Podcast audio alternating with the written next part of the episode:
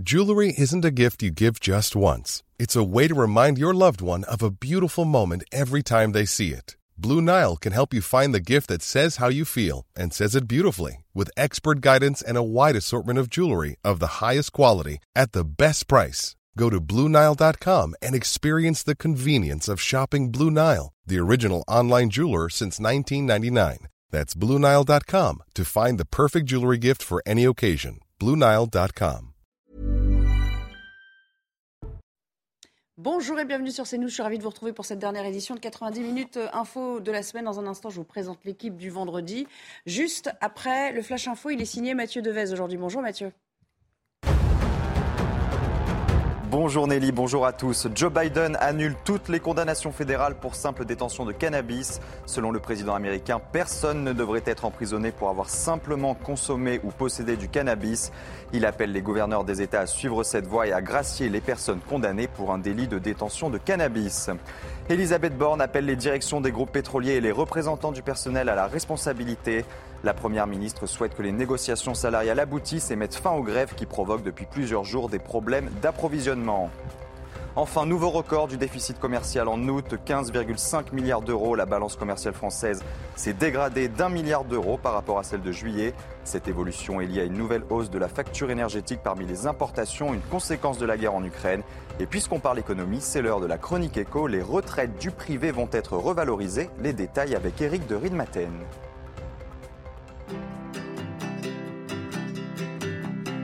Votre programme avec Lesia, assureur d'intérêt général.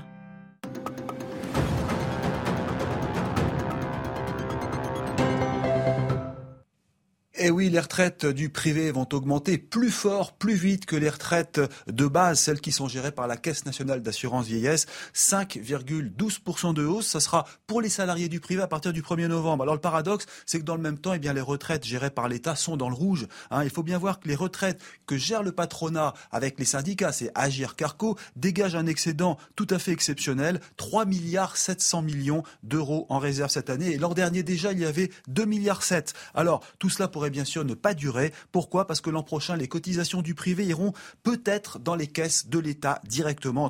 En d'autres termes, l'État veut reprendre la main. Alors ce n'est pas une bonne nouvelle car le système privé a toujours été bénéficiaire, là où le système public a toujours été dans le rouge. Est-ce que c'est la fin d'une époque? C'est la question qu'on se pose, pas impossible, parce que désormais l'heure est à la réforme des retraites au sens large, et le grand risque, eh bien, c'est que le système privé qui marchait bien, eh bien, soit à son tour plombé par la mauvaise gestion de l'État.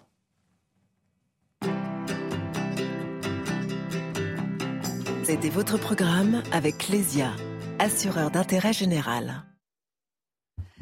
Voilà, merci euh, à tous d'être au rendez-vous. Je vous présente euh, les invités qui vont m'accompagner pour débattre cet après-midi. Bienvenue à vous, Céline Pina. Bonjour. Merci d'être là. Je rappelle que vous êtes euh, essayiste. À vos côtés, Bruno Clermont. Bonjour. On vous a eu à distance hier via Skype. Je rappelle que vous êtes général de corps de, de l'armée de l'air. Merci de nous avoir rejoints. Jean-Michel Fauvergue est là, ancien patron du RAID. Merci à vous, Jean-Michel et Pierre Lelouch, qui nous a pratiquement pas quitté de la semaine. À Mes hommages, madame. Hein, oui, mais vous, avez, vous nous avez été précieux. Mais j'ai arrêté, hein, demain j'arrête. Ah bah, ça tombe bien, moi aussi. On se retrouvera peut-être lundi. Bon, les choses sérieuses, les choses sérieuses à présent. Dans un instant, dans quelques minutes, euh, Emmanuel Macron doit s'exprimer depuis Prague, où vous le savez, 44 pays de ce qu'on appelle la communauté politique européenne sont euh, réunis en ce moment. Voilà cette image euh, que nous offre les, la télévision tchèque pour cette conférence de presse à suivre en direct sur notre antenne et on la débriefera ensemble.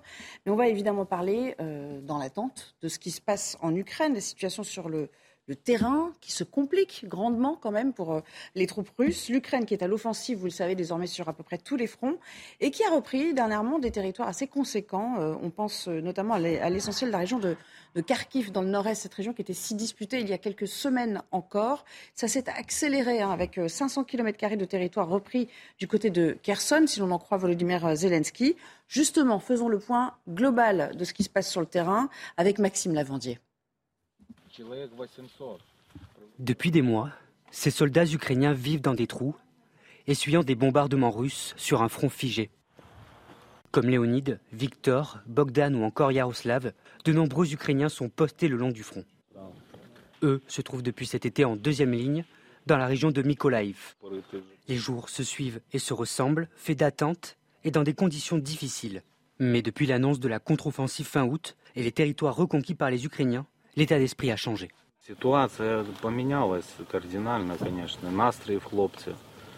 La situation, l'humeur des garçons, tout a changé. Elle est bien meilleure.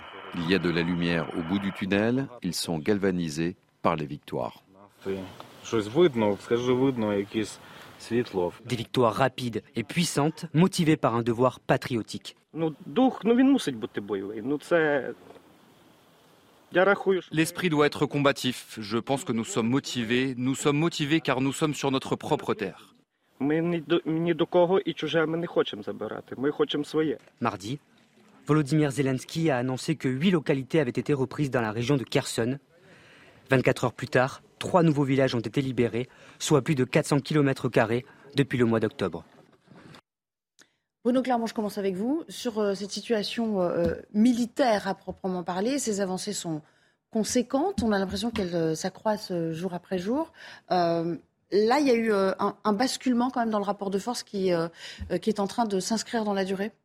Oui, et ce basculement qui s'est produit avec la contre-offensive qui a commencé mi-septembre est en train de redistribuer les cartes et de remettre de la pression sur la communauté internationale parce que autant une situation dans laquelle les Russes euh, bah, progressent, c'est compliqué pour les Ukrainiens, mais les Russes en difficulté, c'est une autre forme de complexité à, gérer par la, communauté internationale. Aujourd'hui, euh, l'avantage reste aux Ukrainiens. Ils continuent à progresser un peu partout. Il y a eu quelques prises, quelques petites villes reprises, euh, villages reprises par les Russes du côté de, Donetsk, mais en réalité, l'offensive est toujours en faveur des Ukrainiens. Ça peut durer encore quelques jours. Visiblement, les Russes doivent se refaire une santé. Pour se refaire une santé, ils ont fait un choix qui est celui de euh, mobiliser 300 000 hommes, une mobilisation compliquée, dans un contexte compliqué. Pour être capable d'envoyer des hommes sur le front, il faut les trouver, il faut les entraîner, il faut les équiper, il faut les projeter sur le front. Donc les effets éventuels d'une mobilisation vont euh, mettre du temps à se faire sentir. En attendant, les Ukrainiens veulent profiter de leur avantage euh, avant que cette mobilisation soit effective. D'ailleurs, est-ce qu'on a des, informations sur, sur à la fois la capacité donc à mobiliser et, l'envoi des troupes réelles des renforts de Moscou sur le terrain Parce qu'on imagine que tout cela est fait quand même dans une relative opacité. On n'a pas, pas beaucoup de renseignements sur euh, le nombre d'hommes qui sont déjà euh, prêts à, en général, on n'a aucun renseignement sur cette guerre. Donc on analyse des cartes, on analyse des analyses, euh, on, analyse des, comptes rendus plus ou moins précis des uns des autres. On n'a, par, par, exemple, aucune information sur l'armée ukrainienne depuis, depuis le début du, conflit, pas plus sur les pertes que sur leur tactique. En fait, on décolle la tactique parce qu'effectivement, on voit quand même les cartes qui avancent et qui reculent. Mais c'est une guerre. Euh, enfin, le secret de la guerre, le secret de la tactique, le secret des choix, des équipements est un, est un élément important de la guerre. Et de ce point de vue-là, on en sait beaucoup plus sur les Russes finalement que sur les Ukrainiens. Mais aujourd'hui, ce sont les Ukrainiens qui, pour plein de raisons, euh, qui bousculent l'armée russe d'une façon qui est extrêmement surprenante et qui, du point de vue des Russes, devrait être extrêmement préoccupante. Mhm. Pierre Lelouch, on le disait hier, mais euh, peut-être est-il besoin de le rappeler, ça n'est pas forcément dans l'intérêt. Enfin, Washington s'inquiète un peu d'avancées trop conséquentes qui pourraient provoquer l'ire euh, supplémentaire de Vladimir Poutine, quand même. Hein. Bah, dès, le, dès, le, mois d'avril dernier, euh, le patron de la CIA, William Burns, disait que s'il était acculé au désespoir, Poutine sa dernière carte pourrait être les armes nucléaires. Alors évidemment, Poutine, depuis le début, n'a pas cessé d'agiter la menace nucléaire. Au début, pour dire aux Américains et aux autres pays de l'OTAN de ne pas se mêler de l'attaque en Ukraine. Ensuite, pour dire que si ça se passait mal, effectivement, ça pouvait dégénérer. Euh, on en est là. J'ai été frappé hier quand même par le fait que le président américain disent publiquement que cette crise, ce que pensent beaucoup d'analystes, dont moi, que cette crise est la plus grave depuis 1962, depuis la crise des, missiles à Cuba en 62. On était, pendant 13 jours, on était passé pas loin d'un risque d'escalade, mais il y avait eu des négociations en sous-main. Et hier, Biden a dit c'est la crise la plus grave depuis Cuba et nous risquons l'apocalypse. C'est la première fois qu'un président américain dit des choses aussi graves. Ce qu'on ne sait pas, c'est s'il y a ou pas des tractations euh, euh, secrètes entre les deux pays. Le Conseil américain pour la sécurité a dit il y a quelques jours, Jake Sullivan a dit, après le discours de Poutine euh, au Kremlin, qu'ils avaient envoyé tous les signaux nécessaires pour dire aux, Russes que si jamais ils utilisent l'arme nucléaire, les conséquences seraient catastrophiques. On ne sait pas ce que seraient ces conséquences catastrophiques. Il y a plein de gens qui s'expriment pour dire des généraux américains, des anciens patrons de l'OTAN qui disent qu'il faudrait faire telle ou telle chose. La vérité, c'est que on est dans une phase intermédiaire entre maintenant et le moment où la neige va arriver, où la situation militaire sur le terrain va être figée. Clairement, Zelensky essaye de pousser le maximum de reconquête territoriale pour être dans la meilleure position possible. Est-ce que dans cette phase qui va durer encore 3-4 semaines, il y a euh, d'autres effondrements russes qui peuvent se produire, surtout dans la région de Kherson, et qui pourraient conduire les Russes à une escalade C'est la question. Et c'est sans doute pour ça que Biden est très inquiet, parce que lui-même ne contrôle pas nécessairement ce que font les Ukrainiens. Céline Pina, est-ce que de votre point de vue aussi, on est dans un entre-deux dangereux quand même? Et En tout cas, jamais vu dans, dans, l'histoire moderne, en fait, du, dans, les, les, décennies euh, qu'on connaît dans le XXIe siècle, tout au moins? Oui, parce que euh, quelqu'un d'aussi orgueilleux que Vladimir Poutine et qui avait fait quelque part de l'envahissement de l'Ukraine une forme non seulement de démonstration de force, mais ça allait plus loin, c'était la démonstration que sa vision du monde était juste et qu'elle pouvait générer de nouvelles puissances. Et dans sa vision du monde, il voyait une Amérique quelque part qui se désintéressait de l'Europe et une Europe tellement affaiblie, tellement euh, empêtrée dans ses contradictions qu'elle allait se laisser balayer et ne résisterait pas. Or, il se passe exactement l'inverse de ce qu'il avait prévu. Il fait accoucher une nation ukrainienne qui est en train de tailler des croupières à l'armée russe. L'Europe se mobilise et aide euh, cette force ukrainienne. Quant aux États-Unis, ils sont présents et bien présents et l'OTAN est renforcée. Donc jusqu'à présent, il a perdu quelque part tous ses paris. Or, il euh, n'y a rien de pire que d'acculer quelqu'un contre un mur. C'est là qu'il euh, peut euh, commettre un geste irrationnel. Après, il y a quand même beaucoup de choses qui peuvent faire dire que s'il le faisait, ce serait probablement à son détriment. Malheureusement, il y aurait déjà un certain nombre de morts. Pourquoi à son détriment? Parce qu'il n'est absolument pas sûr, on est même quasiment certain, que la Chine et l'Inde, qui sont un petit peu ses alliés, n'ont absolument aucune envie qu'il franchisse ce pas-là et qu'il euh, explose cette limite. Euh, euh, et, puis derrière, qu'est-ce qui peut se passer? C'est-à-dire, réaction en chaîne, on sait très bien qu'a priori, si à un moment donné une bombe doit être larguée, elle ne le sera pas sur les États-Unis. donc aujourd'hui, la tension est maximale, mais s'il commettait ce geste-là, on peut dire qu'il sortirait c'est même au-delà de la communauté internationale, ce serait presque de la communauté humaine. Alors je rebondis euh, sur ce que vous venez de, dire à propos de Vladimir Poutine, en tout cas de sa croyance euh, personnelle, puisqu'à l'occasion de ses 70 ans aujourd'hui, il, euh, il s'est exprimé et il a parlé notamment de ce que lui appelle une, une coalition d'alliés de la Russie et il estime que rien n'est perdu. La coopération économique entre nos pays continue euh, de grandir. Et d'ailleurs, je suis confiant que cette tendance positive va nous permettre de nous améliorer au niveau national et au niveau de notre coopération euh, multiple.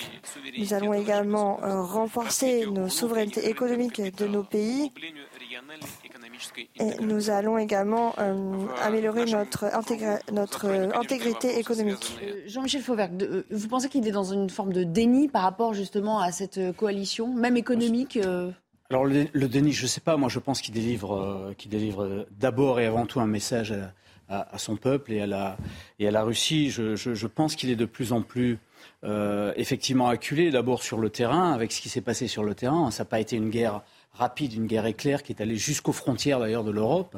Euh, c'est une, une, une guerre qui s'est euh, assez euh, rapidement arrêtée et, et, maintenant on voit qu'il est en train de perdre, de perdre du terrain. Donc il est de ce point de vue-là, je ne pense pas qu'il soit dans le déni. Je crois qu'il est, je est aveuglé par un certain nombre de choses. Cette menace qu'il brandit sans cesse de l'arme nucléaire et qui est une menace réelle est une, c'est réellement quelque chose sans doute d'effrayant mais ce sont aussi des, choses qui sont dites à la fois la menace nucléaire pour l'Occident et pour la, suite des opérations. Mais le discours qu'il délivre là, il, est, essentiellement dirigé vers, vers son pays pour se refaire une santé. je pense qu'il est acculé de partout et on verra. Et c'est justement là où je rejoins les analyses, c'est justement là, en termes de négociation, euh, il, faut, il, faut, il faut tenter de jamais acculer celui avec qui on négocie. Euh, et il faut voir un peu comment euh, on peut faire des. des, des la négociation, c'est justement des, des, signaux particuliers. Et aujourd'hui, on a Zelensky qui, qui a raison d'ailleurs, puisque c'est le, président de, de l'Ukraine qui, qui, qui, profite de son avantage et qui veut aller jusqu'où il pourra aller pour ensuite avoir des éléments pour négocier. Euh, Parlons des, moyens militaires qui sont mis en œuvre sur le, terrain. Euh, Paris qui envisage de fournir euh, ce qu'on appelle des canons César supplémentaires. Vous allez nous en parler dans un instant, nous expliquer peut-être de quoi il s'agit. Ce seraient des canons qui seraient prélevés sur une commande qui était destinée a priori aux, euh, au, Danemark. Emmanuel Macron, dont on attend toujours une prise de parole euh, à Prague, euh, vous savez, il était entouré des, 27 pays de, l'UE aujourd'hui, a pris la parole à ce sujet. Et à demi-mot, on a compris que c'était vraiment en ce moment dans la balance. Écoutez. Suite au sommet informel que nous tenons, nous discuterons de ces sujets sur quelques mécanismes, mais nous travaillons en effet sur plusieurs demandes avec d'ailleurs plusieurs États membres de l'Union européenne, en particulier sur euh, de nouveaux Césars. il l'a dit du bout des lèvres et puis on a coupé à ce moment-là, mais qu'est-ce que c'est les canons César? En quoi ça peut être essentiel justement sur le terrain pour, euh, pour inverser la tendance, peut-être, pour, euh, pour des gains supplémentaires? Parlez-nous peut-être de la, de la force de frappe de ces, de ces armes. Je pense que les Français commencent à bien connaître le canon César parce qu'on en parle beaucoup et à juste titre. Hein. C'est une arme, une pièce d'artillerie de 155 mm, c'est un gros calibre. Euh, extrêmement performante, extrêmement moderne, qui permet de frapper avec grande précision entre 30 et 40 km et qui, à côté des canons américains, des canons britanniques, euh, a permis, euh, est un acteur majeur du renversement du rapport de force actuellement. Donc la France en a livré effectivement 18 en deux fois, une au mois de juin et au mois de juillet. Ces 18 avaient été prélevés sur les stocks de l'armée française, qui n'en a pas beaucoup. Ils en avaient 76, on en avait 18, donc il en reste 58, donc c'est pas beaucoup. Donc les militaires ont dit, écoutez, c'est bien, mais enfin bon, les canons, on a quand même un petit peu besoin pour nous. Donc la solution qui semble être retenue, et c'est la raison pour laquelle le président est finalement assez prudent, parce que c'est pas lui qui va donner des canons. Ce sont les pays qui les avaient commandés, qui vont les donner sous incitation, recommandation, discussion. Oui, on va dire qu'ils sont de fabrication française, mais qu'ils appartiennent. La, pourquoi la France est impliquée? C'est qu'en réalité, euh, l'industrie, l'industriel Nexer qui les fabrique est une industrie 100% étatique, donc elle obéit aux ordres de l'État français. Donc il y a une discussion entre l'État, euh, l'Élysée, euh, deux pays qui sont les prochains qui doivent être livrés, euh, qui sont le Danemark et la République tchèque. Donc si quelqu'un doit l'annoncer, ce seront les pays qui, dont les, canons seront prélevés sur leur commande pour dire moi je les offre à l'Ukraine. Pierre, Pierre Lelouch. Oui, tout ça est, tout ça est juste. bon, la vérité, c'est que nous payons 30 années de désarmement budgétaire. Euh, et qu'on se retrouve avec une cinquantaine de canons à l'échelle de l'armée française. On n'a plus que 200 chars. Donc, euh, dans une situation comme celle-là, où on consomme des dizaines de milliers de, munitions par jour, euh, il, va falloir faire redémarrer tout ça. Donc, c'est une situation qui devrait nous interpeller au-delà des, des modestes 3 milliards d'euros que le gouvernement a prévu dans le budget de défense pour cette année en pleine guerre. On est, on est très très très très loin du compte. Il, faut, il faudrait absolument remettre sur le métier euh, les conséquences de cette guerre en termes de drones, en termes de, de, missiles, en termes de, moyens antiaériens. Tout, on est très très loin du compte.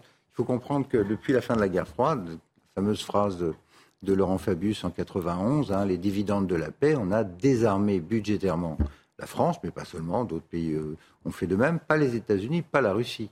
Et donc on se retrouve dans une situation aujourd'hui, on est euh, très très très en retard. Notre armée, on a supprimé le service militaire, on en a fait une force d'intervention en Afrique, où d'ailleurs elle a rempli son rôle euh, très professionnellement. Mais maintenant on se retrouve avec un risque d'escalade en Europe.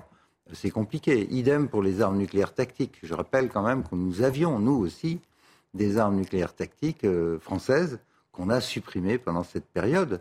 Euh, parce que c'était la période du désarmement. On a gardé les, armes stratégiques à bord des sous-marins et à bord de quelques bombardiers, mais pour le reste, les armes tactiques, les Plutons, les Hades, tout ça a disparu. L'OTAN en a fait de même. Donc on a les Américains ont en gros une centaine d'armes nucléaires tactiques en Europe. Les, Russes en ont 2000. Après la question c'est quels sont les scénarios d'emploi des armes nucléaires? Là, c'est une question d'experts. Moi, je ne veux pas non plus euh, affoler nos auditeurs, mais moi, je doute fort que si, si Poutine engage l'arme nucléaire, c'est pas juste pour faire un, un, cinéma, coup d'éclat. Euh, il, il, voudra Parce changer, la réponse derrière. Il voudra changer fondamentalement le rapport de force sur le terrain et casser la machine euh, ukrainienne. Jean-Michel Fauvergue, est-ce que euh, aujourd'hui vous êtes dans de, ceux qui disent on a quand même une armée affaiblie, voire obsolète, pas assez fournie, malgré euh, tous les défilés du 14 juillet qui... Euh... Obsolète, j'ai pas dit ça. Non, non, mais bon, euh, en, termes de matériel, on a quand même perdu pas mal euh, au fil des années. Je suis de ceux qui, qui, lisent et qui regardent les, les, les, rapports parlementaires, et en particulier le rapport de l'Assemblée nationale qui, qui, qui, a été fait par deux, deux députés hein, à la précédente, au précédent quinquennat. Un, un, un, député LR, Thériault, et un, et un député La République En Marche, qui dit que la, la, la, les capacités de l'armée française sont, sont, sont bonnes, mais sont, euh, sont précises, et que, par contre, pour le coup, pour une, une guerre de, de, de, de, masse, une guerre massive telle qu'on la connaît aujourd'hui, euh, les, les, réserves de l'armée, en particulier en obus et en, artillerie, etc., ne dureraient pas très longtemps. Donc, euh, j'espère que ce rapport a été entendu. Euh, Pierre Lelouch a raison, les, les, les budgets de l'armée, à un certain moment, ont fondu comme neige au soleil. Ils ont été euh, restauré depuis quelque temps et en particulier un peu, depuis, le début, Macron. depuis le début du quinquennat. On arrive à peu près à 2% du PIB sur le budget euh, militaire. Ils vont être augmentés là, mais on, on sera à 60 ou 70 milliards d'euros en termes de budget. Et, il y a un gros effort à faire justement dans ce domaine-là parce qu'on voit que les, les, les, les guerres euh, que je dirais euh, de type classique, les guerres de, comme on connaît en, en Ukraine, ont, ont, fait leur retour et qu'on n'était pas préparé à ça d'infanterie, quoi, enfin sur le terrain. pas, euh, que l'infanterie, mais matériel lourd, c'est-à-dire le nombre d'avions. Céline Pina, est-ce que, euh, sans être militariste, est-ce qu'il y a quand même lieu de s'inquiéter quand on entend euh, ce genre de constat, d'analyse? Oui, on peut d'autant plus s'inquiéter que regarder la crise énergétique qu'on est en train d'affronter, on l'a subie à cause de 30 ans euh, de refus de prendre des décisions, alors que des gens qui nous alertent sur les difficultés énergétiques de la France et de l'Europe sont accrochés aux sonnettes d'alarme depuis des années. Et on voit la même chose se reproduire avec l'hôpital. Alors qu'on sort d'une crise sanitaire, le politique ne prend pas les décisions à la hauteur de ce que l'on est en droit d'attendre de l'hôpital public. Et là, à nouveau, on a une guerre en Ukraine et toujours cette incapacité à en fait, à rentrer en sursaut. Mais là, ils vous disent qu'on augmente les budgets quand même par rapport à ce que c'était. Euh, alors c'est vrai, c'est vrai, mais rappelez-vous comment débute le quinquennat d'Emmanuel Macron avec une crise énorme entre lui et son général d'état-major? Pourquoi? Parce que justement. Euh, son général lui dit à l'Assemblée, à la représentation nationale, qu'il faut vraiment investir et beaucoup plus massivement que ce qu'on fait. Euh, Mme Pina a raison. Le général de Villiers avait dit cela à l'époque, parce que toute une série de rapports avait déjà fait état du retour de la guerre en Europe. Ce n'est pas une surprise. On attendait, on attendait à ce qu'on soit dans une situation de ce genre. Et en fait, les, les, rapports se mettaient, se projetaient, se mettaient dans cette situation-là, et ce qui était demandé était un effort qui était massif. Or aujourd'hui, on ne l'a pas fait, et le pire, c'est que l'armée française, c'est l'armée la plus forte en Europe on est, euh, on est quasiment les seuls à avoir une capacité de projection extérieure sous couverture américaine, mais malgré tout, et au Mali, on y est allé tout seul. Aujourd'hui, on voit que ces capacités sont en train de reculer. Bruno Clermont, en 30 secondes, en 30 secondes si, possible, parce que c'est quand même vous le militaire sur ce plateau. Euh, qu'est-ce qu'il faudrait faire pour avoir une, une, armée qui soit ambitieuse et à la hauteur euh, de ses ambitions, aller dans les 3-4 années à venir? Le sujet, c'est d'avoir une armée conventionnelle à la hauteur des ambitions de la France en Europe, dans l'OTAN et dans le monde. Et ça nécessite quoi? Ben, La question, je la pose aux politiques. Quelle est votre ambition? Qu'est-ce que vous voulez? Quel, quel, est le rôle que vous voulez que la France joue? Aujourd'hui, le rôle, la France joue un rôle qui est limité par une loi de programmation militaire de 2017 qui n'avait pas du tout pris la guerre de haute intensité en compte. Il faut en être conscient. Si vous, la grande muette n'est pas muette. La Grande Muette parle. La Grande Muette parle en particulier officiellement devant les commissions de défense à l'occasion des auditions des, budgets et reprenez toutes les auditions. Moi, je les suis régulièrement depuis des années. Tout est dit par les chefs d'état-major. On n'a pas assez de quantité de munitions, on n'a pas assez de chars, on n'a pas assez d'avions, on n'a pas assez de bateaux. C'est dit, c'est redit, c'est répété. Après, c'est une décision politique. Tout le monde le sait. Allez, on va s'interrompre quelques euh, minutes et on revient pour la deuxième partie de l'émission euh, aux alentours de, de 16h. À tout de suite. 16h avant de reprendre le débat avec euh, nos invités dans 90 minutes info, un point sur le reste euh, de l'actualité, à commencer par cette image, celle de euh, plusieurs dizaines de migrants qui ont investi l'hôtel de ville de Paris dans l'après-midi à l'appel euh, du euh, collectif Chapelle Debout. Ils étaient venus euh, réclamer des logements à la mairie et ont demandé à, à rencontrer Anne Hidalgo. On ne sait pas évidemment si on a pu accéder à leur, à leur demande. C'est une opération évidemment qui fait suite. Il y a quelques semaines, vous vous en souvenez peut-être, à l'installation de ces tentes hein, qui avaient été plantées sur le parvis avant d'être délogées. Voilà pour l'image un, un, peu choc de cet après-midi. On y, on y reviendra bien sûr dans le reste de nos éditions. À retenir également le gouvernement qui enjoint désormais Total Énergie à mettre fin aux euh, mouvements sociaux qui provoquent, vous le savez, depuis une semaine des pénuries de carburant. Clément Beaune a assuré que euh, l'exécutif était en lien avec ce géant de l'énergie pour faciliter le, dialogue social désormais. Et pour Olivia Grégoire, il faudra peut-être puiser dans les stocks stratégiques pour euh, couvrir la demande à venir. Euh, les prévisions sont quand même assez sombres. On l'écoute. À peu près 15% des stations ont des, problèmes d'approvisionnement au moment où on se parle. Pourquoi? Deux raisons. On a euh, plusieurs points de, raffinerie où il y a des grèves. Pourquoi ces grèves? Parce qu'ils demandent une augmentation de salaire, j'y reviendrai. Mais aussi parce que, à cause de ces grèves, il nous faut importer un peu de pétrole, notamment de Belgique, et aussi puiser dans nos stocks stratégiques pour couvrir ces stations qui n'ont pas de carburant aujourd'hui illustration justement de ces euh, difficultés. Nous sommes allés avec une de nos équipes dans une station-service euh, d'ici les Moulineaux dans les Hauts-de-Seine. Euh, Régine Delfort sur place.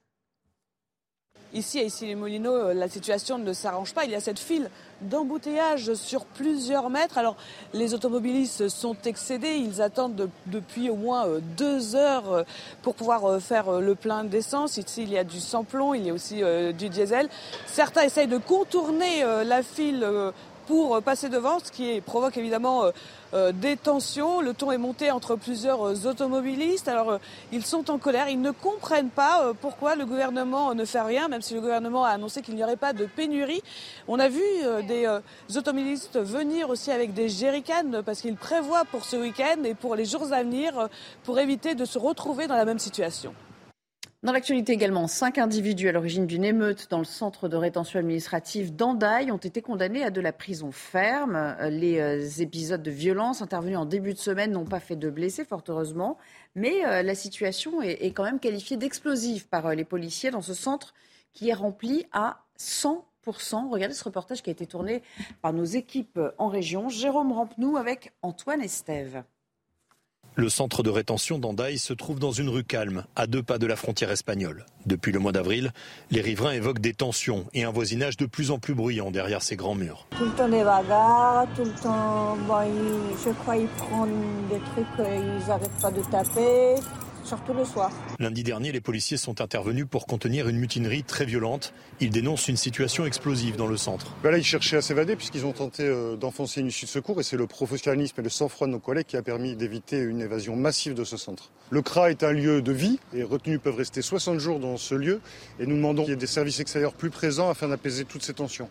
Pour les associations d'aide aux migrants, les bagarres sont liées aux conditions indignes dans lesquelles ces étrangers sont enfermés. Ils ont tout un parcours migratoire derrière eux qui est vraiment pas simple. En moyenne, ça fait 3 ou 4 ans qu'ils sont sur les routes, qu'ils sont partis de chez eux. C'est la moyenne. Donc euh, c'est long et euh, effectivement, c'est stressant. À la frontière, les contrôles sont renforcés. Ces trois jeunes Guinéens que nous rencontrons essayent de passer, sans succès. Ils sont refoulés par la police. Ils nous expliquent qu'ils vont retenter coûte que coûte. Objectif, rejoindre leur famille en Belgique. Depuis 2017, les polices françaises et espagnoles estiment qu'ils sont 15 à 20 000 migrants à passer illégalement la frontière chaque année, ici au Pays Basque. Et puis un dernier mot pour euh, vous signaler que la Coupe du Monde de foot euh, au Qatar sera sans doute la dernière pour Lionel Messi. La star l'a annoncé euh, elle-même lors d'un entretien accordé à la chaîne américaine ESPN. Cette année, notez qu'il disputera Lionel Messi sa cinquième Coupe du Monde. On se souvient, il y a quatre ans, en Russie, qu'il avait été éliminé en huitième de finale. C'était face aux Bleus. Allez, on reprend le débat toujours avec Céline Pina, Bruno Clermont, Pierre Lelouch et euh, Jean-Michel Fauvergue. On va vous entraîner dans, l'enfer du trafic de drogue de, Grenoble. Euh, tout euh, d'abord le trafic qui dans certains quartiers se fait au vu et au su de tous, avec des guetteurs qui se trouvent pratiquement dans chaque immeuble des cités concernées. Alors on est allé dans, celle de l'Arlequin avec le témoignage d'une riveraine, Clémence Barbier, pour la mise en lumière. J'ai grandi dans un quartier à l'Arlequin. pour avoir de la cocaïne, il fallait vraiment être un adulte de 30 ans. Alors qu'au jour d'aujourd'hui, des gosses de 12 ans vendent de la cocaïne. Nour nous ouvre les portes de ce quartier sensible de Grenoble, en proie au trafic de drogue. Au pied de chaque immeuble, un jeune guette l'arrivée de la police. La prison, c'est loin Oui, mais quand on est guetteur, on risque la prison. Jamais. Ça, c'est faux, c'est un a priori. Bah, dites-moi, t'enfreins quelle loi? J'ai fait ça depuis que j'ai toute ma vie. Je connais tout par cœur vos enfreins quelle loi Ce jeune homme connaît bien les rouages de la justice et semble prendre le trafic de drogue pour un jeu. Puis il y a les jeunes qui viennent tous les temps sur les points de deal pour postuler. Pour postuler, c'est la nouvelle mission locale. Et puis après, vous faites un essai. Voilà, sur 3-4 heures, et puis on va vous payer, euh, bah, admettons, 10 euros de l'heure. Parfois, les trafiquants gagnent beaucoup plus, comme nous l'affirme ce dealer d'une commune voisine. Je gagne 200, 300 euros par jour. Donc vous faites vos calculs à la fin du mois, ça va vite. Hein. Un trafic qui génère beaucoup de violence. La violence, elle est montée crescendo. Bah, comme des tirs, comme des, fusillades. Euh, oui, oui, j'en ai, j'ai assisté euh, malheureusement euh, à ça depuis très très longtemps. Le fils de Nour est tombé lui aussi dans le trafic de drogue pendant le confinement. Il était guetteur. Aujourd'hui, il est incarcéré pour outrage et rébellion. Alors, on a, pris l'exemple de Grenoble, et bien sûr, cet exemple, il est reproductible, je ne vais pas dire à l'infini, mais un petit peu partout en France. Hein. ça n'est pas propre à cette ville, quoique nous allons en parler euh, pour d'autres raisons un petit peu plus tard. Jean-Michel Fauvergue, il y a un peu tout dans ce reportage. Il y a à la fois l'impunité hein, euh, qui règne chez ces, euh, chez ces dealers ou chez ces guetteurs, comme on les appelle pudiquement finalement. Il y a l'appât du gain, l'argent facile. Parce qu'on dit mmh. y a des jeunes qui viennent postuler comme si c'était un boulot normal. Et puis il y a, semble-t-il, l'incapacité des pouvoirs publics d'en venir à bout. Oui, en fait, dans, votre reportage, on a vu d'autres reportages de ce type-là, mais dans votre reportage, on voit bien le contre-modèle social qui est en train de s'installer. Mmh. Euh, avec l'argent de la drogue. Et euh, aujourd'hui, ce qu'il y a de, de, surprenant, enfin, c'est pas surprenant parce que depuis quelque temps, la criminalité ne se cache plus. Elle ne se cache plus et elle a, et elle a pignon sur rue. Et ils répondent, ils répondent à, vos, à vos reporters comme ils répondent aux, gens qui sont, qui sont sur place, avec euh, le, guetteur qui, qui dit je n'enfreins aucune loi, voilà, qui est au courant d'un certain nombre de choses. La, la problématique, c'est qu'effectivement, on, on est maintenant à, front renversé dans ce type de criminalité-là. Et là, je rappelle que la délinquance de, des, stupéfiants, liée aux stupéfiants, au trafic de drogue, n'a cessé d'augmenter. Moi, j'ai, euh, dans le début de ma carrière, j'étais euh, chef des stupes en, Seine-Saint-Denis, qui euh, aussi un joli port de pêche qu'il était à l'époque, où on, avait de nombreuses affaires, on faisait de nombreuses affaires. Depuis, les, les, choses se sont multipliées. Donc, elles ne cessent d'augmenter. Pourquoi? Parce que pour trafiquer le stup, et en particulier le cannabis, euh, ça ne demande aucune, euh, aucune spécialité particulière. Alors, je ne vais pas faire un, échelonnage dans la, dans la, criminalité, mais quand vous braquez un fourgon, euh, vous devez organiser, vous devez financer, vous devez avoir l'armement lourd, etc. Les stupes, non, rien. ça attire beaucoup la, la, délinquance, en particulier immigrée, avec de la vente, avec des choufs, avec des, des, des guetteurs, etc.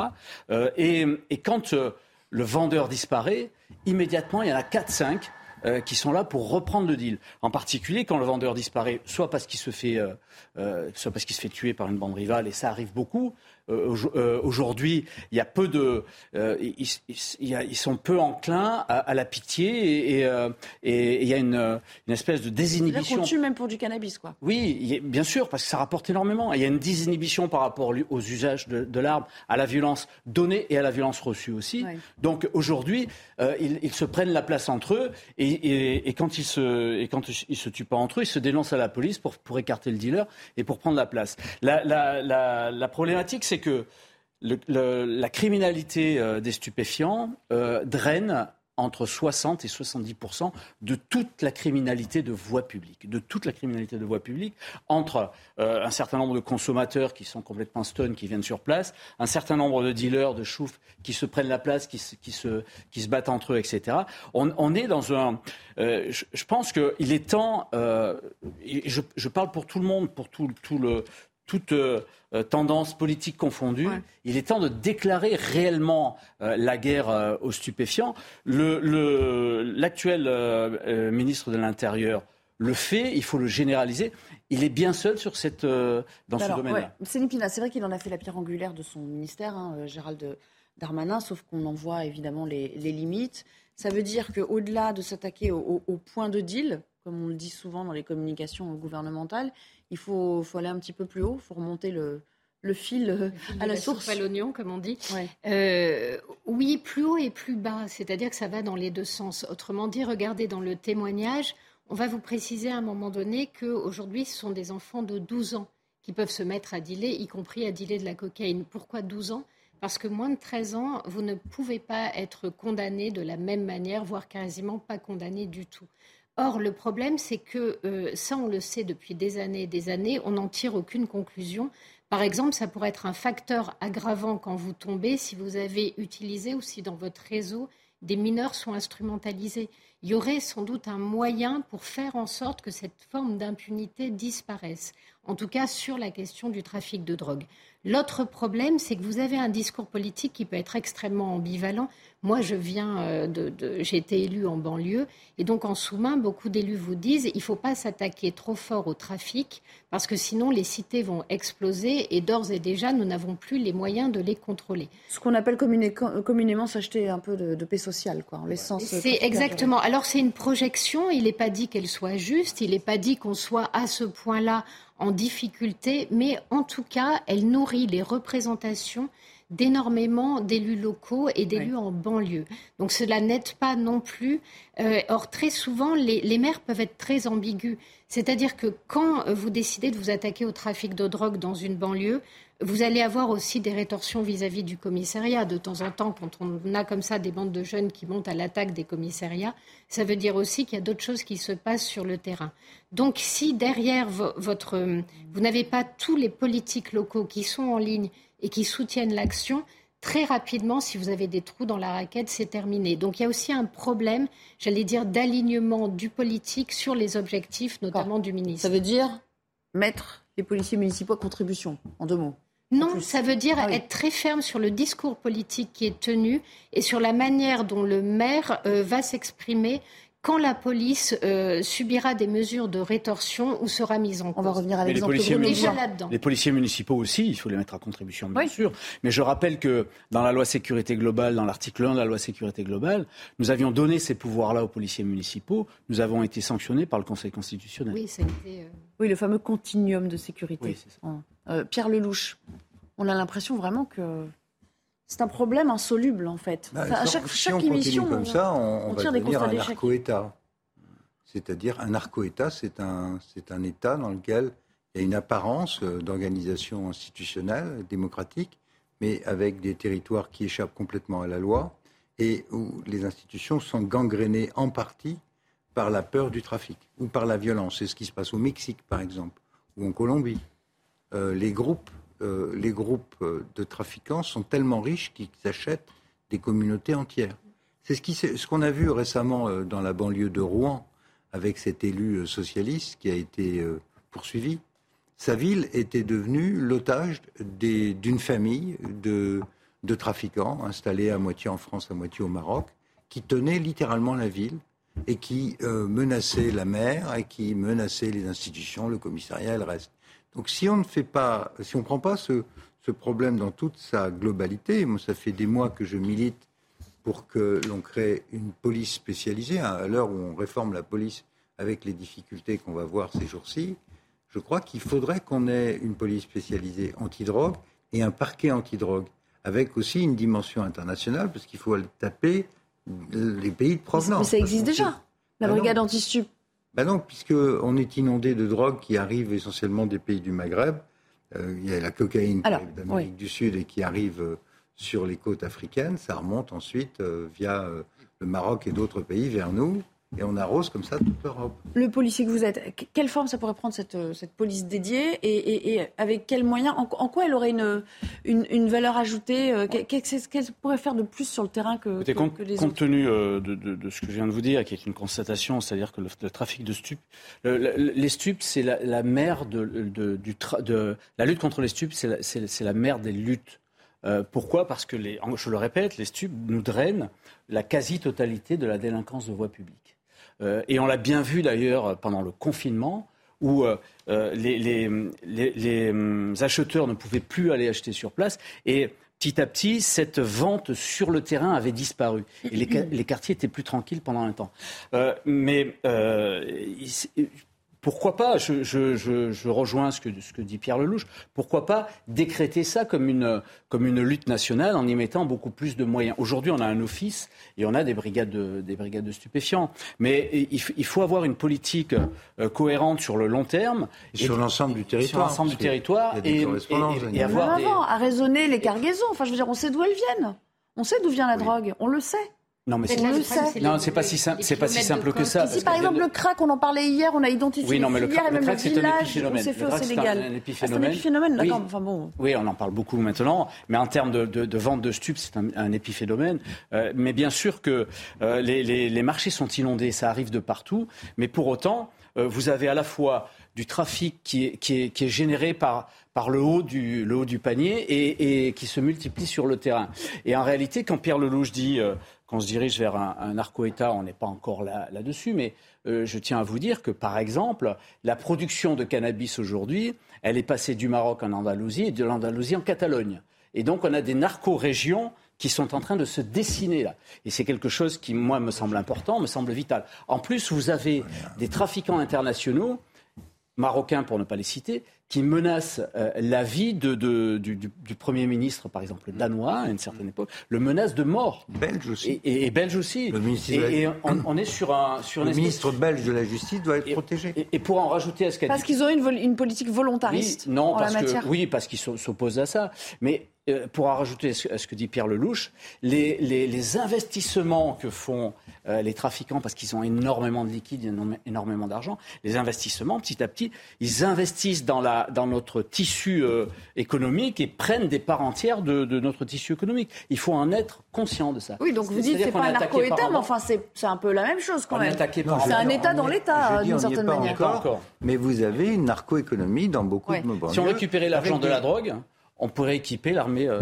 ah française dont on parlait tout à l'heure. On parle de budget qui se chiffre en plusieurs dizaines de milliards d'euros par an en France, seul. Mais quand, pardon, juste un mot, quand on voit des enfants de 12 ans qui, qui sont dans l'économie du deal, peut-être aussi s'interroger sur les parents qui laissent faire naturellement. Hein. Oui, j'allais dire à 12 ans, et ça engage la ah responsabilité parentale quand même. Le, trafiquant qui fait 300 euros par jour, ce qui n'est pas beaucoup, hein, c'est un petit, les chiffres sont plus élevés que ça. Mais 300 par jour, en 3 jours, vous avez le SMIC, 3-4 jours, c'est l'équivalent d'un mois de travail pour la même personne qui habiterait dans l'immeuble d'à côté qui irait travailler. Donc ça peut se faire avec la complaisance des parents ou alors des grands frères qui parfois utilisent leurs leur petits frères ou leurs cousins. Au-delà de ça, ce que je veux dire, c'est qu'aujourd'hui, les relations internationales sont en train de se tendre énormément et tout devient une arme, y compris quand on n'est pas en contexte de guerre. Et la drogue est une arme comme une autre, comme faire du chantage à l'énergie, comme faire aujourd'hui du chantage au pétrole, comme le fait l'OPEP. Euh, c'est pas pour rien. Le Rif, par exemple, est un des plus gros producteurs. C'est une région qui est énorme. Euh, le Maroc est tout à fait au courant de ce qui se passe à l'intérieur du Rif. Soit le roi n'est même plus en mesure de contrôler ce qui se passe là-bas, mais en tout cas, le fait qu'il y ait des tels flots qui partent du Rif marocain pour arriver jusque chez nous disent que c'est plus euh, des routes qu'on a, ce sont carrément des autoroutes. À un moment donné, Normalement, dans les relations internationales, on prend aussi en charge ce genre de choses. Aujourd'hui, on ne voit rien changer sur ces questions-là. Alors, on va continuer à parler de Grenoble avec euh, cette fois l'histoire d'une commerçante qui a subi euh, plusieurs vols à, l'étalage dans son euh, magasin. Mais bon, ça aurait pu en rester là, sauf qu'elle a été frappée à, la dernière occasion. Et elle emporte aujourd'hui d'énormes séquelles. Regardez ce reportage de Yael Benamou, Jeanne Cancard et Olivier Gangloff. Cet été, cette gérante d'une enseigne de la grande distribution était en caisse quand soudainement, elle a vu arriver une trentaine de pilleurs. Des dizaines de personnes qui voulaient rentrer, donc j'ai couru et je suis allée sur la porte pour faire obstacle un jeune. m'a pris par le bras et m'a poussé dedans pour rentrer. Ça fait donc des hématomes. La scène, filmée par des voisins en face, montre la violence des faits, les insultes fusent et des objets volent.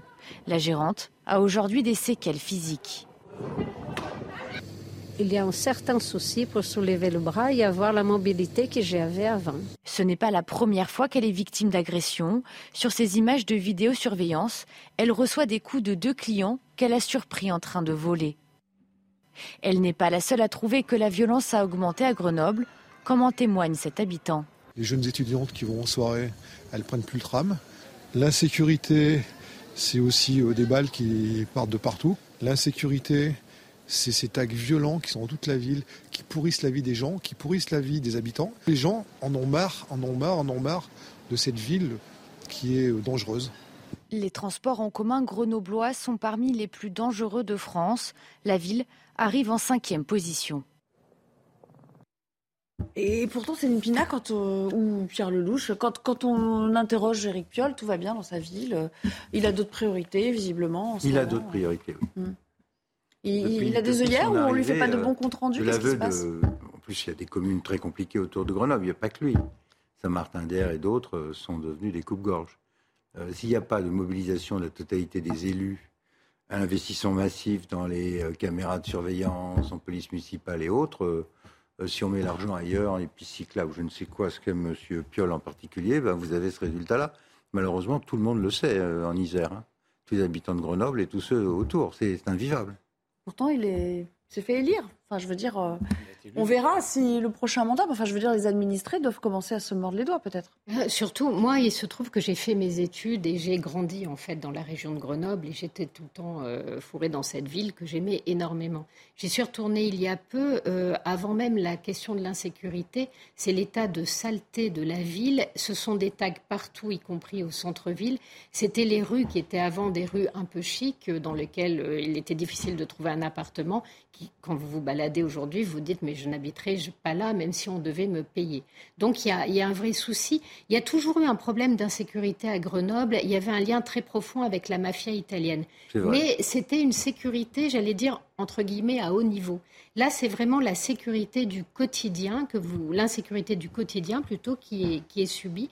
Et avec l'arrivée de Piolle, Rappelez-vous, en fait, l'arrivée de Piolle, c'est un happening gauchiste. C'est-à-dire que dès le début où il s'installe, il prend la ville et il va faire un certain nombre, j'allais dire, de manifestations dans lesquelles, euh, souvenez-vous du scandale, il y avait une fresque dans laquelle on voyait euh, des policiers qui frappaient Marianne, qui était à terre, qui se protégeait euh, comme ça. Et il y avait tout un discours autour de, de cette police qui tuait, qui était porté dans le cadre d'actions qui étaient subventionnées par la mairie de Grenoble. Donc il y avait une immense ambiguïté du maire. Euh, il y a toutes les attaques qu'il a eues contre les politiques de sécurité, le fait qu'il fait retirer les caméras, tout un dialogue qui est euh, un envoi en disant quasiment que Grenoble est une ville ouverte, et à la fin, ça a donné des résultats. Donc ce que je veux dire, c'est que vous pouvez être dans une situation qui est déjà pas stable. L'attitude du politique, ne serait-ce que verbale, et puis les décisions qu'il a prises derrière, ont montré à une certaine forme de délinquance que Grenoble était une ville à prendre ils l'ont prise. Abandonnée et devenu, c'est devenu le Far West Oui, euh, oui, euh, oui. On y fait ce qu'on veut, quoi. Sur, Grenoble en particulier et d'autres. Mais le maire est désormais un acteur majeur de la sécurité des citoyens de sa ville. L'ouest de la France est touché également. Oui, enfin aujourd'hui on avait deux occurrences. Voilà, vous voulez nous parler de ce qu'on a, on a envoyé une équipe de reporters sur place. Donc on a pris l'exemple de Grenoble, mais je l'ai dit tout à l'heure. C'est pas propre à Grenoble. Vous avez Lyon aussi, qui, qui, qui, est pas mal dans, dans son genre. Mais euh, je disais que le, le, le, maire, maintenant, est un acteur majeur de la sécurité de ses concitoyens dans la ville. Et, et beaucoup de maires en ont, en, en ont pris, euh, euh, ont pris le, problème à bras-le-corps. Il est plus temps de dire c'est la faute de l'État, parce que l'État ne nous envoie pas des renforts, et, et la sécurité, c'est la faute de l'État. Non, le maire a, en, dans ses mains toutes les manettes de sa sécurité. Les manettes de la sécurité, c'est pas seulement une police municipale. Les manettes de la sécurité, c'est euh, la théorie du carreau cassé qui nous vient des États-Unis, c'est-à-dire faire réparer, faire euh, enlever les tags, euh, enquêter sur les sur les décharges, végétaliser les les rues, les éclairer. au début du au début du siècle dernier, le préfet Lépine a, a, a éclairé tout Paris pour lutter contre la criminalité. Le préfet Poubelle, il s'appelait Poubelle, a créé les poubelles pour qu'on mette les, déchets dans les poubelles. Tout ça, c'est un ensemble. Et, et, qui mieux que le maire a toutes ces manettes-là? Sauf que il faut qu'il se coordonne avec la police nationale, il faut qu'il se coordonne avec la gendarmerie nationale. Et quand, euh, et quand euh, on a un maire qui est l'État, ben, c'est pas possible. Merci beaucoup. Et euh, on marque une nouvelle pause. On parlera de politique, tiens, avec des tweets de Jean-Luc Mélenchon que vous avez peut-être aperçus, qui ont beaucoup fait parler. Jean-Luc Mélenchon qui a créé la polémique. Faut-il s'en inquiéter? On s'interroge ensemble tout à l'heure. À suivre la suite de notre débat 90 minutes info juste après le flash puisqu'il est 15h30 en compagnie de Mathieu Devez. Elisabeth Borne appelle les directions des groupes pétroliers et les représentants du personnel à la responsabilité. La Première ministre souhaite que les négociations salariales aboutissent et mettent fin aux grèves qui provoquent depuis plusieurs jours des problèmes d'approvisionnement. 15% des stations-service sont actuellement concernées par un manque d'un ou plusieurs carburants. La Russie ne veut pas négocier, ce sont les mots prononcés aujourd'hui par Volodymyr Zelensky. Le président ukrainien s'est adressé aux dirigeants européens réunis à Prague pour la naissance de la communauté politique européenne. Après l'adoption du huitième paquet de sanctions de l'Union européenne, Volodymyr Zelensky demande aux 27 de continuer à mettre la pression sur le secteur énergétique de la Russie. On termine ce journal avec la naissance de deux pandas roux aux eaux de Lille. Il s'agit d'un mâle et d'une femelle en bonne santé. La mairie invite les internautes à voter pour nommer les nouveau-nés. Les bébés pandas resteront encore quelques semaines dans le nid de leur mère avant d'être présentés au public. Merci beaucoup Mathieu et euh, un petit peu plus tard sur, euh, sur notre antenne, Céline Pina est là, ainsi que Pierre Lelouch et Jean-Michel Fauvergue. Si je comprends bien, les pandas sont nés le jour de l'anniversaire de Poutine. Absolument. Voilà. Vous y voyez un signe, bah, un symbole euh, L'amitié russo-chinoise. Ah bah oui, c'est bah très bien. Il devrait les appeler Vladimir alors Voilà. Pardon. Volodymyr. J'en perds ma respiration. Euh, y a-t-il trop d'assistanat en France? Eh bien, figurez-vous qu'on a fait euh, l'étude de ce sondage. sondage ELAB pour les échos radio classiques et l'Institut Montaigne. 65% des Français disent oui, 2 sur 3, donc pratiquement. Euh, alors la question d'aujourd'hui, c'est effectivement, euh, y a-t-il un, modèle euh, social avec un effet pervers pour, pour décourager, comment dire, le travail ou la reprise du travail dans certains cas? Regardez, regardez ce ratio, 65%, 32%. Non mais je sais ce que vous allez me dire à l'avance, Pierre Lelouch, sur la bah, question. vous posez encore la question de savoir s'il y a... Y a-t-il une situation où Alors, les notre modèle social plus que ceux qui travaillent? Bah, allez-y. Je vous pose la question. Bah, c'est mon rôle. Je suis journaliste. Je ne vais pas vous affirmer quelque chose. Moi, je suis là pour vous poser des questions. Vous, je vais vous faire écho d'une situation que j'ai vécue euh, la semaine dernière avec deux personnes que j'ai, avec qui j'ai parlé longuement. Euh, le mari euh, travaille en 3-8, donc il change d'horaire, et il travaille dans une chambre froide à 3 degrés, à bouger des palettes pendant 8 heures. Euh, après 36 ans de boîte, il gagne 1600 euros par mois. Sa femme, elle met des, produits dans les gondoles dans un centre Leclerc. Elle se lève à 4 heures du matin pour commencer à 5 heures. Et elle gagne 1100 euros par mois après 25 ans de maison. Ça, ce sont des Français qui travaillent. La fameuse France qui se lève tôt, quoi. Voilà. Et ils me disent, eux, je sais, bien sûr, mais ils me disent, eux, qu'il y a énormément de gens qui sortent pas de chez eux et qui gagnent plus qu'eux. Et donc, euh, ils l'ont un peu mauvaise. Alors, on a vu ceux qui, naturellement, vivent de la drogue dans beaucoup de nos quartiers dits sensibles, qui ne voient jamais un, un travail de leur vie, mais qui gagnent énormément d'argent, des familles entières, des économies entières parallèles. Puis il y a ceux qui restent chez eux et qui, en plus, vont toucher le RSA, euh, les allocs et le reste. On a vu circuler une feuille d'alloc il n'y a pas si longtemps avec une personne qui avait gagné 5 800 euros euh, d'allocation familiale euh, avec, et aides diverses. la rentrée scolaire plus les allocs ce mois-là, ça faisait 5 800 en moyenne. Elle touche euh, presque la moitié, 3-4 000. Donc quand vous voyez quelqu'un qui reste chez lui et qui touche 4 000 euros et deux personnes plein temps dans des conditions très dures, très dures, c'est des gens qui ont 40-50 ans qui sont déjà usés physiquement. Cela, à leur retraite, c'est un vrai sujet. Et quand on voit ça, euh, on se dit qu'on est dans un système de fous furieux où effectivement la redistribution remplace la valeur travail. Il est grand temps de changer ça. Et la, modification qui est prévue par le président Macron sur euh, euh, l'allocation chômage, mais, ça fait très longtemps que ça devrait être fait. Depuis très longtemps. Céline Pina, il y a une colère qui gronde, effectivement, et, ça ne va pas dans le sens de réconcilier les, je veux dire, les communautés au sens large, au pluriel, y compris de ceux qui travaillent dur, en l'occurrence, ou qui travaillent tout court, au moins pour gagner leur vie et, élever leurs enfants, et ceux qui ne font rien. En fait, la situation est très ambivalente. Il y a une condamnation massive de cet assistanat, puisque quelles que soient les catégories professionnelles, on est autour de 66 à 68 de Français qui euh, s'indignent de cet état de fait. Et en même temps, il y a euh, un soutien très très fort qui est porté à notre sécurité sociale et à notre système de protection sociale. Donc les choses sont assez paradoxales. Ce que l'on comprend quand on creuse un peu, c'est que les Français ont très peur, c'est-à-dire qu'ils ont vu le euh, quoi qu'il en coûte et ils savent que derrière le quoi qu'il en coûte, il faut un jour rembourser les dettes créées. Donc aujourd'hui, ils anticipent le fait qu'il euh, va falloir taper en fait dans leur protection. Et quelque part, ils indiquent quels sont leurs choix de protection et quels sont les secteurs sur lesquels ils estiment que ces protections sont indues.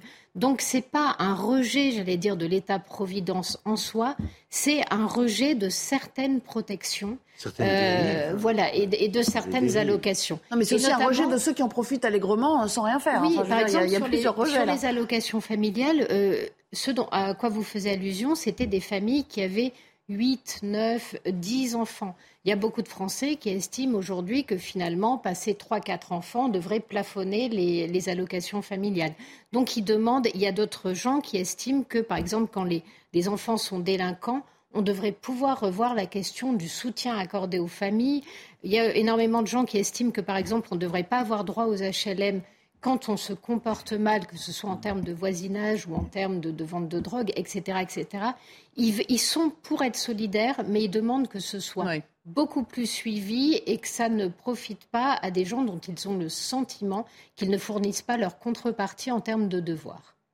Jean-Michel Fauvert, vous avez été patron du RAID, ancien flic, etc., si je peux me permettre cette expression, ancien policier, on va dire. Euh, oui, non, mais maintenant, les, policiers disent flic eux-mêmes. Euh, euh, vous avez aussi été député, donc législateur. Euh, sur ces questions, on, a trop stagné, y compris sous la précédente législature. On n'a pas assez avancé. L'assurance chômage, il était temps de mettre un grand coup de pied dans la fourrière. On a avancé en, fin de mandature et là on avance, euh, on a avancé avant-hier avec le, vote de la loi sur les indemnités de chômage. Oui, il est temps, bien sûr, je suis d'accord. Je suis d'accord avec vous, Pierre Lelouch, il est tout à fait temps.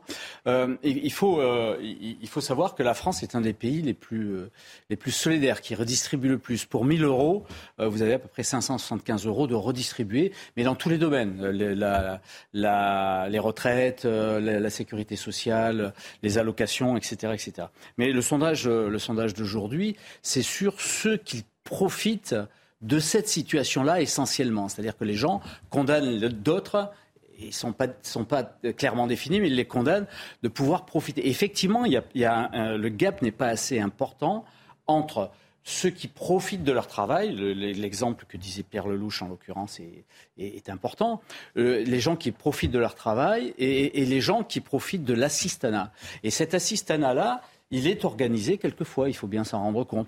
On a parlé, on a parlé dans, certains domaines. Je peux vous dire que dans des, que dans des domaines, dans des campagnes, dans des, dans des, dans des régions euh, euh, pro, euh, propice aux zadistes euh, particulièrement. Vous avez des gens qui sont au, RSA et qui euh, s'organisent en communauté et qui ne profitent que de ça euh, et, des autres et des autres attributs. Les, je pense que les Français en ont marre de ça et surtout à une époque maintenant on le voit où on n'arrive plus à recruter, où les chefs d'entreprise n'arrivent plus à recruter, où on n'arrive pas à recruter ni d'infirmiers, ni de professeurs, ni de policiers si on affine un petit peu ce sondage sur l'assistanat, hein, comme vous le notez justement, 44% des Français estiment que les aides sont trop élevées. Et puis vous avez peut-être vu ce carton apparaître pendant qu'on parlait.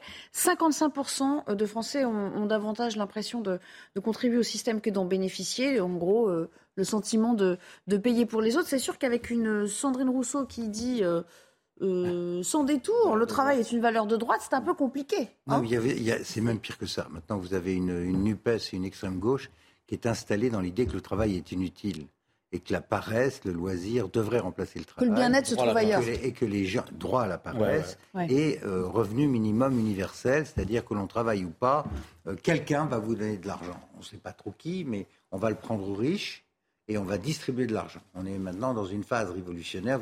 Vous, allez nous parler de l'excellent Mélenchon, mais lui, il est, ils sont dans le délire de 1789 et ils sont dans un système où Alors, on a plus ah, justement.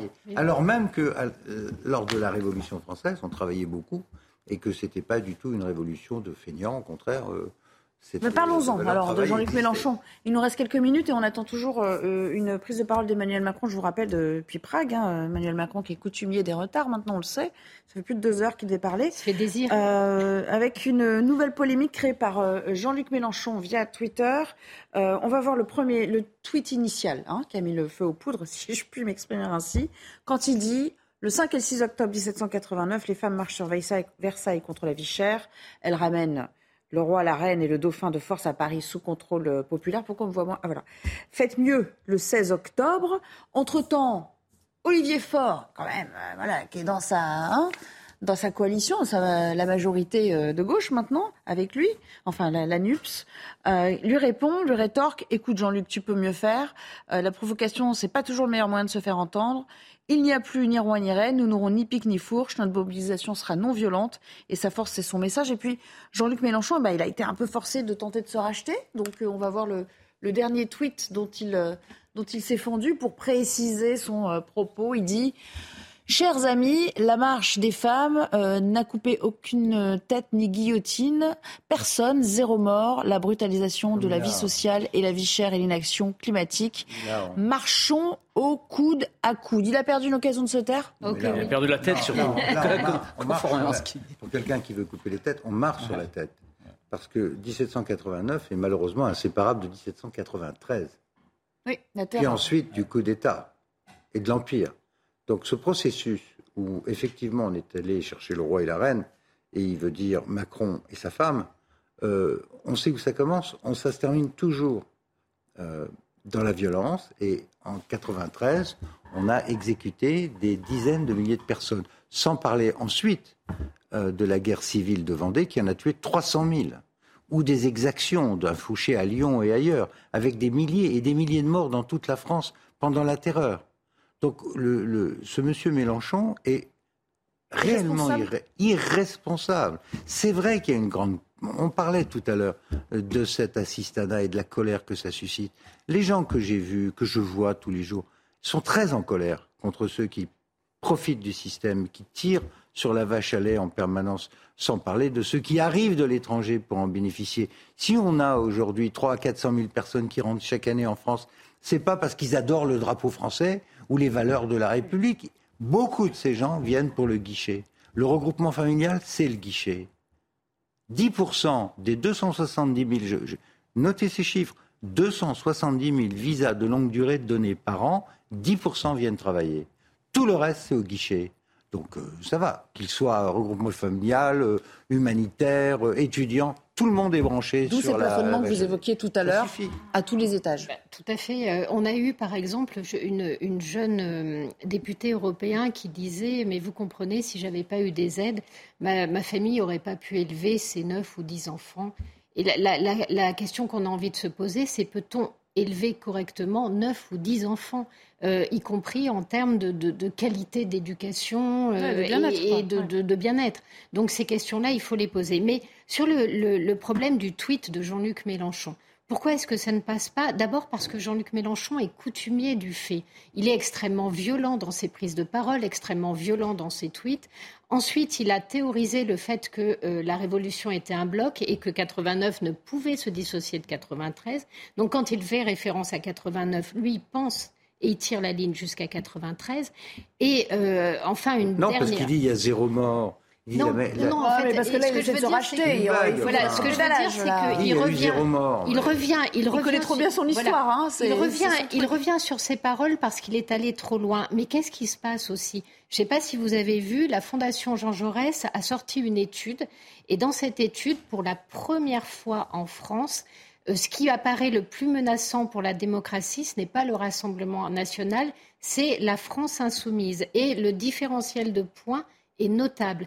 Donc les excès de Jean-Luc Mélenchon, sa violence, ses appels permanents à la violence politique sont en train de détruire toute crédibilité de la 64, gauche. je crois que 64% j'ajouterais- des Français ont une euh, mauvaise opinion désormais des derniers propos tenus. euh, J'ajouterais euh, qu'il a un problème des de... dernières, euh, voilà, J'ai- des derniers coups j'ajouterais d'éclat. que Mélenchon euh, a un problème de survie en ce moment. C'est comme il n'est pas à l'Assemblée et que beaucoup se fait à l'Assemblée et qu'à l'Assemblée, il a une concurrente qui a pris toute la lumière par ses propres excentricités et énormités, il, est besoin, il a besoin de revenir dans le jeu et il a besoin d'en faire. Donc on est une espèce de d'escalade de, de, À chaque, à chaque fois, on a besoin de trouver quelque chose d'encore plus scandaleux pour revenir dans le jeu. Je pense que ça ne se limite pas à ces deux-là. Euh, je, pense que dans tout, dans tout ce camp-là, euh, c'est à celui qui dira la, plus grosse énormité euh, pour se faire remarquer et pour vivre, en fait. En réalité, Jean-Luc Mélenchon, auparavant, il avait besoin de, vivre pour ensuite euh, euh, s'organiser dans, ses batailles électorales et pour essayer de gagner. Là, il a besoin de, de, vivre tout simplement pour pas mourir. Parce qu'effectivement, il s'est éloigné du jeu. Euh, et euh, il, ne, reste dans le jeu qu'en disant une, petite phrase, un petit tweet.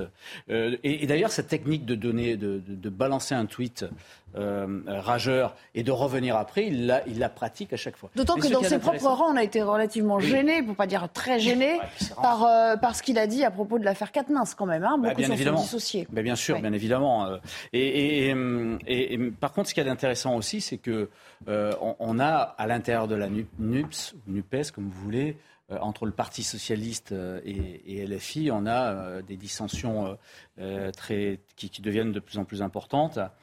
espérons qu'à un certain moment, espérons, je ne sais pas si ça va, va le faire, qu'à un certain moment, les, socialistes, et en particulier ceux qui étaient encore républicains, reviennent sur leur ligne républicaine. Cela dit, là où Mélenchon, que je connais, qui a du sens politique, hein, il ne fait pas ça en l'air il fait ça non seulement pour revenir dans le jeu, mais parce qu'il sent bien, comme, je sens, comme beaucoup de gens sentent, qu'il y a une énorme colère et beaucoup d'inquiétude dans le pays.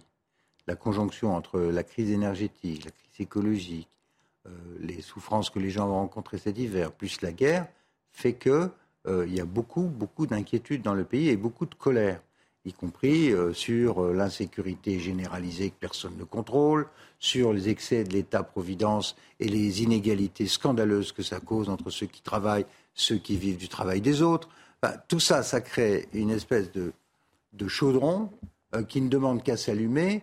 Et Mélenchon sait bien que c'est. Et d'ailleurs, le président de la République aussi. On est sur le fil du rasoir et on va l'être pendant toute la période Alors, Intéressant ce qu'il dit, mais peut-il capitaliser? Je, m'explique, Céline Pina, en cas de dissolution provoquée par des blocages récurrents euh, euh, sur le plan euh, législatif, s'il devait y avoir une dissolution dans l'année à venir, par exemple, euh, ils capitaliseraient pas forcément sur ça? Enfin, je ça leur serait pas forcément profitable à la NUPS en termes de sièges, sans compter un éclatement possible de cette, de cette alliance, de cette coalition. la dissolution, c'est une façon de tenir la laisse courte aux députés. Ça ne veut pas forcément dire que vous allez l'utiliser. Il est possible qu'ils l'utilisent, mais la première utilité, c'est de dire attention les gars, vous êtes sur un siège éjectable. Donc rappelez-vous, en fait, c'est rappelez-vous ce qui est arrivé à Hollande euh, avec l'affaire des euh, comment on les appelait déjà? Ah, bon, euh, la rébellion en interne du PS qui fait qu'à la fin. Euh, ah oui, les frondeurs. Les, frondeurs, les frondeurs qui étaient Montebourg et Hamon à l'époque. C'est ça. Et en fait, on a entendu une petite musique des députés LREM qui disaient on n'est pas des Playmobil. C'est comme ça qu'en général les frondes commencent. Donc ça, ça a été entendu au niveau du château qui a fait tout de suite redescendre le fait vous n'êtes peut-être pas des Playmobil, mais moi j'ai votre destin entre les mains. Donc pour l'instant, on est plutôt dans une stratégie de euh, les gars, vous êtes en ligne parce que si vous n'êtes pas en ligne, tout ça va exploser. Oui. Derrière, on voit que Mélenchon, lui, investit plutôt la rue. Il est dans une idée insurrectionnelle. Et si vous voulez prendre la tête d'une insurrection, c'est pas dans la mesure, dans la concorde et dans la négociation que vous le faites, c'est en étant le plus radical possible. Donc il veut mettre le feu au pays. Oui, bien sûr. sa stratégie de prise de pouvoir, c'est de miser. Il ne veut pas mettre le feu au pays. Il aimerait que le pays s'embrase et être celui qui devient chef du brasier. Euh, il, va vous expliquer que ce n'est pas lui qui a allumé le feu que si le feu a été allumé, c'est à cause des erreurs d'un Emmanuel Macron, c'est à cause de la mondialisation, etc., etc.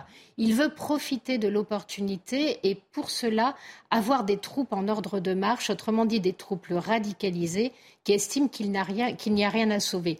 Or, ce n'est pas le cas des Français. Les Français, eux, ils veulent pas mettre leurs institutions cul par-dessus tête. Il y a une rupture de confiance avec leurs représentants politiques. Et pourquoi ils leur en veulent? Ils leur en veulent parce que justement, ils estiment que leurs représentants politiques sont en train de sacrifier leur identité culturelle et euh, leur sécurité et leur protection sociale. Il est là, le hiatus. Ils n'ont pas envie de révolution. Si c'est vraiment son dessein, alors il porte là une grave responsabilité. Mais, il a toujours porté, il a, toujours si fait les choses s'avèrent. Euh, il a toujours fait ça, mais la responsabilité, euh, je pense que ce type de responsabilité-là, elle lui passe bien au-dessus à, Jean-Luc. Après moi, le déluge. Oui, bien sûr, elle lui passe bien au-dessus à Jean-Luc Mélenchon. Il n'est pas à ça près. Et puis on a vu aussi que à chaque fois, c'est, lui qui, était, qui, a dit que la police tue. Il a été condamné euh, pour, pour des violences quand il s'est opposé à la perquisition.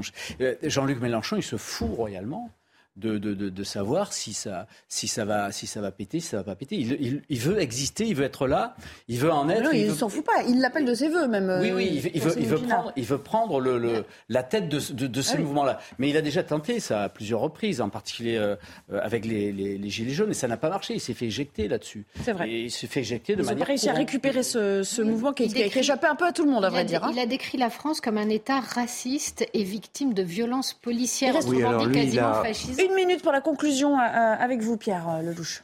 Non, clairement, lui, il est dans une dynamique de, rupture des institutions et du système globalement, en s'appuyant sur l'autre France, c'est-à-dire celle des immigrés, celle des banlieues. c'est cette France, c'est là qu'est, c'est là qu'est son électorat. Et il joue clairement cette carte. Toutes ces décisions ne sont que clientélistes en fait depuis. voilà, donc ce qu'il, ce qu'il veut, c'est qu'effectivement le système explose de lui-même sous la pression des événements que nous vivons même si les Français n'ont pas envie de révolution, est en position de ramasser la mise à ce moment-là, en s'appuyant sur euh, des, banlieues, des banlieues, des mouvements islamistes et tout le reste. Et là, il y aura une contradiction avec ses alliés, notamment ceux du PS. Hein. Bon, c'est la fin. D'ailleurs, la réaction de, de Fort, il n'a pas envie de révolution. C'est la fin de cette émission. Merci beaucoup. Vous avez été euh, Super en forme aujourd'hui, merci pour. Non mais, c'est vrai. Aussi, Nelly. Non bah merci, bah, c'est gentil. Vous avez un vendredi, on, essaie de faire ce qu'on peut. Je vous souhaite un très bon week-end, euh, en plein, de, repos. On parlait de travail, mais moi je retravaille un peu demain. Il faut se reposer, ça ne veut pas dire qu'on est oisif. Euh, dans un instant, rendez-vous avec Patrice Boisfer pour le punchline de ce vendredi. Et puis regardez cette image, euh, c'est à, Prague où on attend euh, Olaf Scholz qui s'exprime, on attend toujours Emmanuel Macron à cette tribune. Conférence de presse après une réunion avec, avec les 27. Excellent week-end sur l'antenne de CNews, bien sûr. Nous vous invitons chaleureusement et on se retrouve, on se retrouve lundi pour une nouvelle édition de 90 minutes info. À bientôt.